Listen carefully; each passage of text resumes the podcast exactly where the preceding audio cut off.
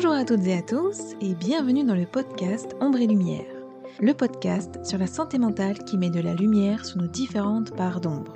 Je m'appelle Gwendoline Bichot, j'ai 34 ans et j'ai décidé de créer ce podcast car je souffre moi-même de différents troubles psychiques et émotionnels et j'ai ce besoin de mettre des mots MOTS sur des mots MAUX et de pouvoir apporter mon soutien à toutes ces personnes qui vivent des choses extrêmement difficiles et qui n'osent pas en parler ou qui se sentent seules. Retrouvez-moi chaque jeudi sur toutes les plateformes pour lever le voile sur les troubles de la santé mentale. Parce que ce n'est pas juste dans notre tête et que ce que nous vivons est bien réel, il est important d'exprimer ce que l'on ressent à l'intérieur pour ne plus avoir besoin de faire semblant à l'extérieur. Aujourd'hui, je vais vous partager mon expérience dans le monde du travail en tant que personne très anxieuse. Si cet épisode vous plaît et que le podcast de manière générale vous semble pouvoir être utile à d'autres personnes, n'hésitez pas à le partager et je vous invite même à le noter avec la note de votre choix sur iTunes. Laissez-moi un petit like ou un commentaire, je prendrai plaisir à vous lire et à vous répondre. Pour commencer, il y a deux types d'anxiété par rapport au travail. Il y a l'anxiété au travail que l'on ressent uniquement au travail par rapport au travail, et il y a l'anxiété que l'on ressent tous les jours, même hors contexte du travail, et qui fait que cela nous est très difficile d'aller travailler. Et c'est principalement de cette dernière dont je vais vous parler aujourd'hui. En classe de troisième, il fallait que je fasse un choix. Il fallait que je choisisse mon orientation professionnelle alors que je ne savais pas du tout quoi faire comme métier. Ou plutôt si, mais les métiers que je voulais faire n'étaient pas envisageables. À la base, je voulais être astrophysicienne, mais mes notes en sciences et en mathématiques n'étant pas suffisamment bonnes, la conseillère d'orientation m'a dit que ce n'était pas possible pour moi de m'orienter vers un bac scientifique. L'autre métier qui m'intéressait depuis un petit moment était celui de comédienne. Mais là, la conseillère d'orientation m'a un peu rionné quand je lui ai dit ça, et elle ne savait pas vraiment vers quoi m'orienter pour que je puisse faire ce métier. Elle a regardé mes bulletins de notes et m'a conseillé de faire soit un BEP vente action marchande, soit un BEP secrétariat. Ni l'un ni l'autre ne m'intéressait puisque je ne voulais ni être secrétaire, ni être vendeuse.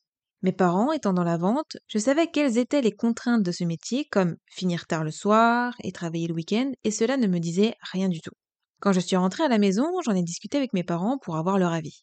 Malheureusement, ils ne m'ont pas vraiment aidé car ma maman m'a conseillé de faire un BEP secrétariat car elle savait que j'aimais bien écrire et que j'étais une fille très organisée. Et mon père m'a conseillé de faire un BEP vente action marchande car il avait pour projet d'ouvrir un magasin d'informatique et il m'avait dit que si j'avais mon BEP, il pourrait ensuite m'embaucher dans son magasin. J'ai donc pris le temps de réfléchir et quand j'ai vu que la plupart de mes copines allaient en BEP vente action marchande, j'ai choisi cette orientation. De plus, je me disais que si mon père pouvait m'embaucher, ce serait sécurisant pour moi de savoir que j'aurais un travail derrière. En 2007, j'ai obtenu mon diplôme. J'allais ensuite poursuivre mes études en bac pro commerce. J'avais trouvé une petite entreprise dans la décoration qui voulait bien me prendre en alternance, sauf qu'après réflexion, je n'avais pas envie de continuer dans une voie qui ne m'intéressait pas. Et comme j'en avais un peu marre des cours, j'ai décidé d'arrêter les études. Après avoir obtenu mon BEP vente action marchande, mon chéri et moi avons décidé de s'installer ensemble, donc il fallait que l'on trouve du travail. J'ai commencé par bosser dans un bureau de tabac. Mon chéri, de son côté, qui venait d'avoir son bac pro électrotechnique, a commencé lui aussi à travailler en intérim. Nous avons donc pris notre envol et nous avons quitté chacun le cocon familial et on s'est installé dans un petit appartement de type 2. Comme je le disais donc précédemment, j'ai commencé à travailler dans un bureau de tabac, puis j'ai ensuite travaillé dans une boulangerie, puis dans un magasin de puériculture, puis dans un magasin de chaussures, puis dans un magasin de bricolage, dans un magasin de décoration. J'ai aussi fait de la téléprospection dans diverses entreprises, dont une qui m'avait même nommé responsable de la société. En revanche, mon père ne m'a jamais embauché puisqu'il a embauché ma maman à la place. Mais c'est pas grave. En fait, je ne suis jamais restée très longtemps dans une entreprise car je savais que je ne voulais pas y travailler toute ma vie. Chaque fois que j'allais à un entretien d'embauche, j'étais stressée, non pas de ne pas être engagée, parce qu'à chaque fois c'était bon pour moi, mais d'être engagée parce que je savais que si j'étais engagée, je devrais revenir le lendemain ou rapidement pour commencer à travailler.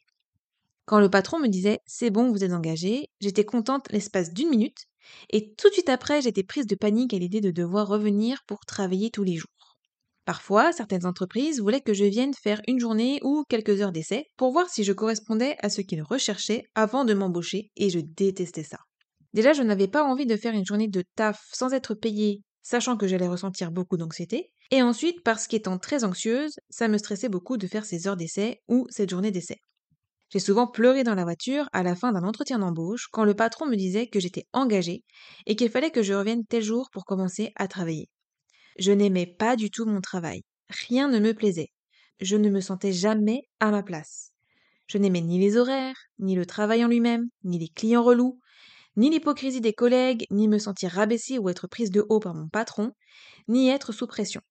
Je détestais par-dessus tout me sentir coincée.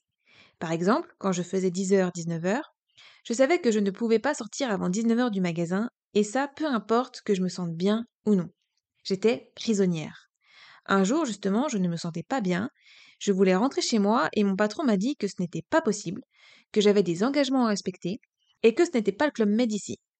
Sympathique. C'est ce jour-là que j'ai su que je ne voulais plus jamais avoir de patron. À cette époque, je me prenais souvent la tête avec mon mari parce que je ne restais jamais bien longtemps dans une entreprise et que j'avais des longs moments sans emploi et lui, ça le stressait de devoir tout payer tout le temps. Ce que je pouvais complètement comprendre. Il ne savait pas à cette époque-là que pour moi, travailler était source de grande anxiété. Le soir, j'avais la boule au ventre, je n'arrivais pas à me détendre parce que je ne pensais qu'à ma journée de travail du lendemain. Je dormais très mal, je ruminais beaucoup, je m'endormais très tard, ce qui fait que quand le réveil sonnait le matin, je me réveillais en sursaut et paniquée parce que j'étais crevée et hyper stressée. Quand je me préparais, j'avais envie de pleurer. Je regardais partout autour de moi dans mon appartement et je me disais Qu'est-ce que j'aimerais rester là plutôt que d'aller travailler? Dans la voiture, sur le chemin, j'étais oppressée, nouée, malheureuse. Je trouvais que ma vie n'avait pas de sens. Je me disais donc C'est ça la vie? On doit travailler non pas par plaisir, mais pour payer les factures. Je n'étais pas en accord avec ça. Je trouvais ça nul d'aller tous les jours faire des choses que l'on n'aime pas. Mon chéri, lui, avait la chance de faire un travail qui lui plaisait. Il a trouvé sa voie professionnelle du premier coup. Ce n'était pas du tout mon cas. Je l'enviais quelque part. J'avais l'impression que, pour lui, c'était facile et agréable d'aller travailler, alors que moi, je ne voulais pas travailler. Je ne voulais plus subir, je ne voulais plus faire d'insomnie, je ne voulais plus avoir la boule au ventre tous les matins et tous les soirs. Quand j'étais en pause déjeuner au travail, je ne mangeais jamais au sein du magasin dans la salle de pause. Je mangeais toujours dans ma voiture. C'était ma maison, la voiture, mon point de repère, mon lieu sécure. Je pouvais de nouveau être moi-même, je pouvais respirer. Souvent j'appelais mes parents ou mon chéri, j'avais besoin d'entendre leur voix pour m'apaiser. Ça m'aidait à me recharger. Je mangeais et j'écoutais la musique, et je me souviens qu'à la fin de mon repas, j'avais toujours envie d'allumer le contact et de rentrer à la maison. Je n'avais pas du tout envie de retourner dans le magasin et de reprendre le travail. Au travail, je regardais ma montre toutes les cinq minutes. Le temps n'avançait pas, c'était horrible. Chaque fois qu'un client m'abordait, ça me saoulait. Chaque fois qu'un collègue me disait faudrait que tu fasses ci ou ça, ça me saoulait aussi, parce que je n'avais pas envie de faire la tâche en question, parce que je ne voulais pas être là tout simplement. Combien de fois me suis-je dit mais qu'est-ce que je fous là? Entre deux tafs dans la vente, j'ai travaillé au McDonald's et j'ai aussi été serveuse dans un restaurant. J'ai fait un peu d'intérim par-ci par-là. Un jour, j'avais comme mission de mettre de la publicité dans des enveloppes. Super épanouissant ça. J'ai toujours eu la sensation de ne pas être faite pour travailler. Je préfère de loin faire des choses qui me plaisent, même si je ne gagne pas d'argent, plutôt que de travailler et de ressentir des angoisses tous les jours pour avoir un salaire. Mes parents m'ont toujours dit, dans la vie, on ne fait pas toujours ce qu'on veut, ou encore, travailler, c'est un plaisir pour personne, mais il faut travailler pour avoir de l'argent et pour vivre. Et je trouvais ça juste horrible. Pourquoi est-ce qu'on ne ferait pas tout notre possible pour faire ce que l'on veut dans la vie? C'est triste sans ça. Je me disais souvent, mais qu'est-ce qui cloche chez moi? Tout le monde travaillait autour de moi, et tout le monde avait l'air d'aimer son travail. Pourquoi, moi, je me sentais oppressée, malheureuse et pas à ma place dans le monde du travail un jour, ma belle-mère est venue me trouver et m'a dit Pourquoi tu ne ferais pas le métier d'assistante maternelle? Elle m'a dit ça pour plusieurs raisons. La première, c'est parce qu'elle voyait bien que son fils était le seul à travailler et ça l'inquiétait que moi je ne l'aide pas à payer les factures. Elle m'a aussi dit ça parce qu'elle voyait, je pense, que sortir de chez moi, c'était compliqué et que travailler dans la vente, cela ne me plaisait pas du tout. Elle voyait aussi comment j'étais avec les enfants et elle voyait bien que j'étais à l'aise avec eux. J'avais déjà cherché des métiers que je pouvais faire de chez moi, mais je n'avais rien trouvé. J'ai donc réfléchi et j'ai commencé à faire des recherches sur ce métier, puis j'ai fait la formation et j'ai obtenu mon agrément pour 5 ans. J'ai donc fait ce métier pendant 5 ans, car au bout des 5 ans, j'ai décidé de ne pas renouveler mon agrément et d'arrêter ce métier. Je n'ai vraiment pas aimé ce métier non plus. Je ne veux pas d'enfants à la base, d'ailleurs je vous ferai peut-être un podcast pour vous expliquer pourquoi. Du coup, m'occuper de ceux des autres tout en mettant des barrières et ne pas trop m'attacher, c'était un peu compliqué quoi. Certains enfants étaient très durs à gérer. En 5 ans, j'ai gardé plusieurs enfants de 0 à 7 ans. La seule chose qui me plaisait dans ce métier, c'était que je travaillais chez moi. Mais il m'est arrivé de garder des enfants avant et après l'école, ce qui faisait que je devais les emmener et aller les chercher. C'était très stressant. J'avais peur de ne pas savoir gérer ou d'avoir un accident. Le fait d'être responsable d'eux m'angoissait.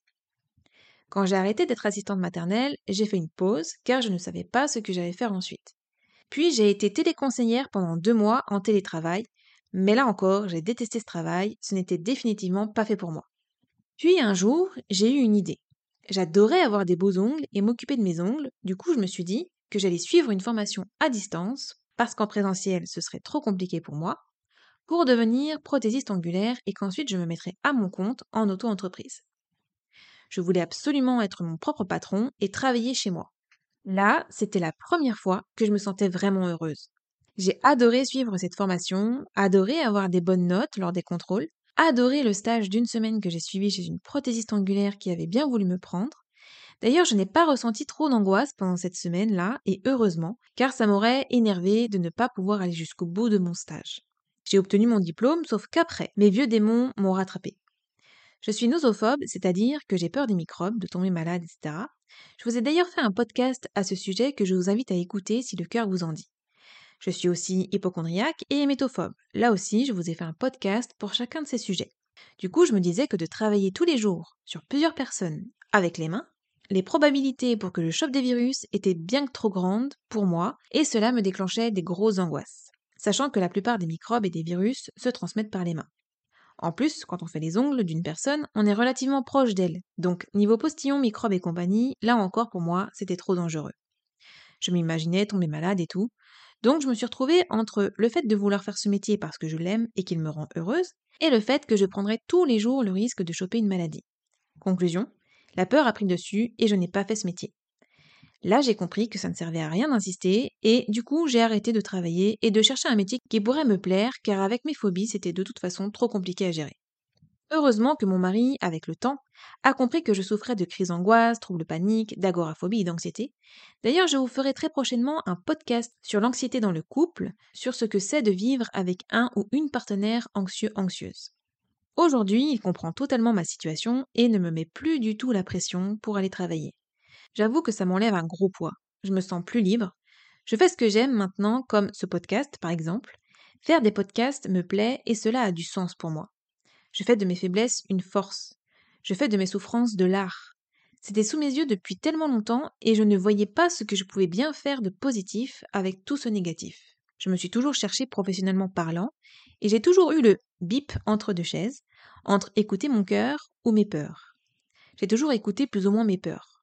Par exemple, en 2020, mon rêve de devenir comédienne était toujours là et je me suis décidée à m'inscrire à un stage intensif d'une semaine à distance pour tenter de rentrer à l'école des cours Florent de Bordeaux. J'ai passé une semaine extraordinaire. J'étais dans ma bulle. J'ai vraiment mis ma vie entre parenthèses lors de cette semaine et ça m'a fait le plus grand bien.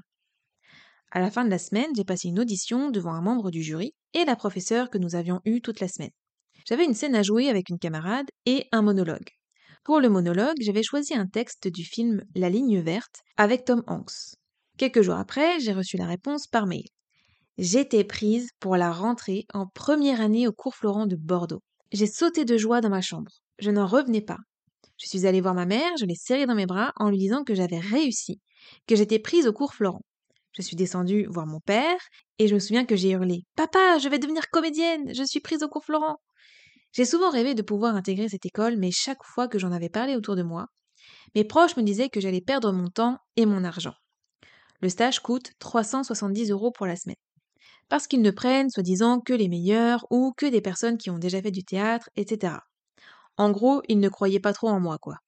Et d'après eux, c'était super sélectif. Là, j'ai osé, je me suis fait confiance et j'ai réussi. J'avoue que je leur ai cloué le bec à tous. Quelques heures plus tard, l'angoisse est arrivée. Je vais devoir aller à Bordeaux. Je vais devoir trouver un logement. Comment on va faire, sachant qu'on vient d'acheter un appartement en Bretagne? Je ne connais absolument pas Bordeaux. Comment je vais faire là-bas? Ça me demandait de sortir de ma zone de confort comme jamais. J'étais autant excitée qu'apeurée. J'avais peur de ne pas m'en sortir financièrement vu que l'école coûte très cher. Mon mari m'avait aussi mis sous pression en me disant des choses du style Si je demande ma mutation et que tu me fais aller là-bas, tu as intérêt d'aller jusqu'au bout. Autrement dit, de faire tes trois années. J'ai été prise de panique. Mille questions tournaient dans ma tête. J'avais la pression de devoir tenir bon vis-à-vis de lui et de réussir vis-à-vis de moi, car il était hors de question que je fasse un autre métier. J'en ai pleuré, j'étais perdue. Que faire? Écouter mon cœur ou mes peurs? Et devinez qui a gagné?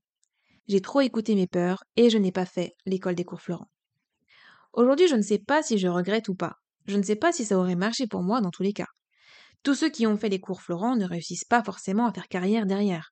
Peut-être que ça aurait marché, j'aurais tout fait pour en tout cas, mais peut-être aussi qu'au bout des trois ans de cours, je serais revenu en Bretagne déçu de ne rien avoir derrière comme projet. Je ne pourrais de toute façon jamais le savoir. J'ai appris il n'y a pas longtemps qu'il y a un mot pour décrire la peur du travail. Il s'agit de l'ergophobie. Vous avez déjà entendu parler de cette phobie du travail? Cette peur de chercher et où de trouver un emploi? Ou encore cette incapacité à rester à votre bureau en réaction à l'anxiété que cela provoque? Le mot ergophobie se décompose en ergo, du grec ergon, qui signifie travail, et phobie, du grec phobos, qui signifie peur panique. L'ergophobie est caractérisée par la crainte irrationnelle et exagérée du travail. Cette peur empêche littéralement les personnes d'aller à leur travail ou les oblige à s'arrêter de travailler en cours de journée pour rentrer chez elles. Les personnes savent que leur peur n'est pas rationnelle, pourtant elles sont incapables d'y faire face. La peur les tétanise les paralyse, les pousse à la fuite ou à l'évitement. La peur persiste même si la personne change d'employeur ou de métier. Comment se manifeste cette peur de travailler? Les symptômes sont divers et individuels et peuvent survenir à tout moment de la journée. Par exemple, le matin, au moment du réveil, sous forme de boule au ventre, sur le lieu de travail ou au coucher, par des ruminations la personne mettra en place toute une stratégie comportementale pour éviter la situation anxiogène. Certaines verront leur fréquence cardiaque augmenter ou elles transpireront excessivement. D'autres auront des nausées, des vertiges, des bouffées de chaleur. Dans les cas extrêmes, ces symptômes peuvent aller jusqu'à une peur de mourir, de perdre le contrôle de soi ou de devenir fou. D'autres troubles, tels que le trouble du sommeil et de l'appétit, les attaques de panique ou l'irritabilité, pouvant aller jusqu'à la dépression, peuvent accompagner ce cortège de symptômes. Quelles sont les origines de cette phobie? L'origine est toujours liée à l'histoire singulière de la personne. Une estime de soi faible, un manque de confiance en soi, un événement négatif au travail, des échecs professionnels, une surcharge de travail ou encore des récits et croyances autour du travail entendus dans l'enfance sont des raisons qui pourraient expliquer la survenue de ce trouble. Est-ce que tout le monde est concerné? Y a-t-il des groupes démographiques plus susceptibles d'être sujets à l'ergophobie, comme par exemple les jeunes diplômés ou les personnes en surcharge de travail? Contrairement aux idées reçues, tout le monde peut être concerné par la peur de travailler à un moment ou à un autre de sa vie, qu'il s'agisse de jeunes diplômés, d'actifs plus expérimentés ou de personnes au chômage depuis un certain temps. Le trouble psychologique chez la personne ergophobique se traduit par une anxiété à l'idée de travailler, de chercher un travail ou peut survenir sur le lieu même de travail. Quelles stratégies pouvons-nous mettre en place pour remédier à cette phobie, ou du moins pour la contrôler? Est-ce possible de s'en sortir et de trouver un rapport au travail plus serein? Un travail sur soi est nécessaire pour arriver à donner moins d'emprise à cette phobie. Se faire accompagner par un psychologue ou un psychiatre est vivement conseillé. Divers outils thérapeutiques sont à disposition et peuvent aider à faire face à cette peur. Pour n'en citer que quelques-uns, la médication. La prise de médicaments est efficace pour agir sur les manifestations de l'anxiété et les attaques de panique en lien avec l'ergophobie. Néanmoins, un accompagnement thérapeutique sera nécessaire car les médicaments seuls n'aideront pas à comprendre et à dépasser la cause de la phobie. La thérapie cognitivo-comportementale, TCC. Il s'agit d'une thérapie brève qui vise à une désensibilisation de la peur en expérimentant des nouveaux comportements plus adaptés à la situation de stress. La psychanalyse pour dépasser la peur du travail. En psychanalyse, la phobie est l'expression d'un conflit caché dans le subconscient qui n'est que la conséquence de l'histoire de l'individu. Le travail consistera à identifier les causes de cette phobie, les facteurs déclencheurs, les stratégies d'évitement mises en place pour inscrire progressivement de nouveaux schémas de pensée. Surmonter sa peur par la médecine douce et les thérapies alternatives. L'hypnose est une bonne indication pour tous les comportements anxieux. Le MDR, la méditation, la phytothérapie sont d'autres voies pour soulager les phobies. Pour ma part, j'ai essayé toutes ces choses, excepté les médicaments, pour vaincre ma peur. Je vous en parle d'ailleurs dans le podcast Tout ce que j'ai essayé pour guérir, que je vous invite là encore à écouter si vous voulez en savoir plus. Quand on se lève tous les matins avec la boule au ventre, quand on se sent tous les jours angoissé au plus haut point au travail, généralement le corps s'épuise et cela finit en burn-out ou en dépression. Je trouve que chaque être humain devrait se sentir épanoui dans son travail, que chacun de nous devrait faire ce qu'il aime, notre santé mentale en prend un coup lorsque c'est tout le contraire. Et on se retrouve à avoir des malaises ou des maladies. Moi, j'ai toujours vu le monde du travail comme quelque chose d'hyper négatif, où les personnes qui travaillent sont aigries, tristes et en colère. Quand on travaille, on n'a pas le temps de prendre du temps pour nous. On court partout, tout le temps, c'est métro, boulot, dodo, comme on dit. C'est un milieu hyper angoissant et anxiogène. Je vois tellement de personnes être mal, soit parce qu'elles font un métier qui ne leur plaît pas, soit parce qu'elles subissent du harcèlement au travail. Il y a aussi des personnes qui font des études dans un domaine mais qui savent que cela ne leur plaît pas et qui aimeraient s'orienter vers autre chose. Ou bien qui ne savent pas quoi faire, alors elles ont pris une filière un peu au hasard pour ne pas se retrouver à ne rien faire. Ou pour faire plaisir à leurs parents, ou encore parce qu'on les a forcés à faire des études parce que leurs parents ont jugé qu'il était très important de faire des études pour avoir un bon travail derrière. Il y a tellement de personnes qui ne savent pas quoi faire après le bac, ou qui ne trouvent pas d'emploi alors qu'elles ont des années d'études derrière elles et plein de diplômes en poche. Que ce soit à l'école ou au travail, beaucoup de personnes ressentent un mal-être, un malaise, une angoisse pour leur avenir professionnel. Ce n'est pas étonnant qu'il y ait de plus en plus de personnes qui souffrent de dépression ou de burn-out. J'ai beaucoup de chance d'avoir un mari qui m'accepte comme je suis et qui ne me met pas du tout la pression pour que j'aille travailler qui comprend ma situation, qui m'encourage à faire ce que j'aime. Aujourd'hui, j'ai pris le parti de m'écouter, de ne plus travailler dans un domaine qui ne me plaît pas, que dans chaque chose que je fais, il y ait du sens. Je ne gagne pas beaucoup d'argent, certes, mais je préfère de loin ça plutôt que d'être malheureuse et angoissée sans arrêt pour un travail. C'est absolument hors de question que je me ruine la santé à cause du travail. Mes deux grands-pères sont décédés d'un cancer alors qu'ils avaient 62 ans et qu'ils venaient tout juste de partir à la retraite. Ils ont travaillé toute leur vie et n'ont même pas pu en profiter une fois arrivés à la retraite. Je ne veux pas que cela se produise pour moi. L'argent ne fait pas forcément le bonheur. Combien de personnes riches sont tombées en dépression et combien se sont suicidées? Le bonheur, on le trouve quand on se sent bien avec soi-même, quand on se sent aligné, quand on fait ce que l'on aime. Dans la vie de tous les jours, je suis déjà bien assez angoissée comme ça pour tout un tas de raisons, donc je ne vais pas m'en rajouter une couche avec le travail. On verra bien ce que l'avenir me réserve. Pour l'instant, j'aime ce que je fais et je vais continuer de développer Ombre et Lumière, ainsi que ma chaîne YouTube en vous proposant du contenu divers et varié. C'est ça qui me rend heureuse, alors c'est ça que je vais faire, et je vous encourage à faire ce que vous aimez dans la vie, même si je sais que la situation dans laquelle vous vous trouvez n'est pas forcément évidente pour que vous puissiez tout plaquer et faire ce qui vous plaît. Je vous invite à me suivre sur Instagram et sur YouTube, sous le nom Gwendoline Bichot. Sur Instagram, je vous proposerai plusieurs lives sur divers sujets afin de pouvoir échanger avec vous directement. Et sur YouTube, je vous ferai des vidéos et des exercices de respiration, de méditation, de relaxation, car vous avez été nombreux et nombreuses à vouloir que je vous partage ce que moi je fais au quotidien pour me détendre. Voilà, c'est tout pour cet épisode.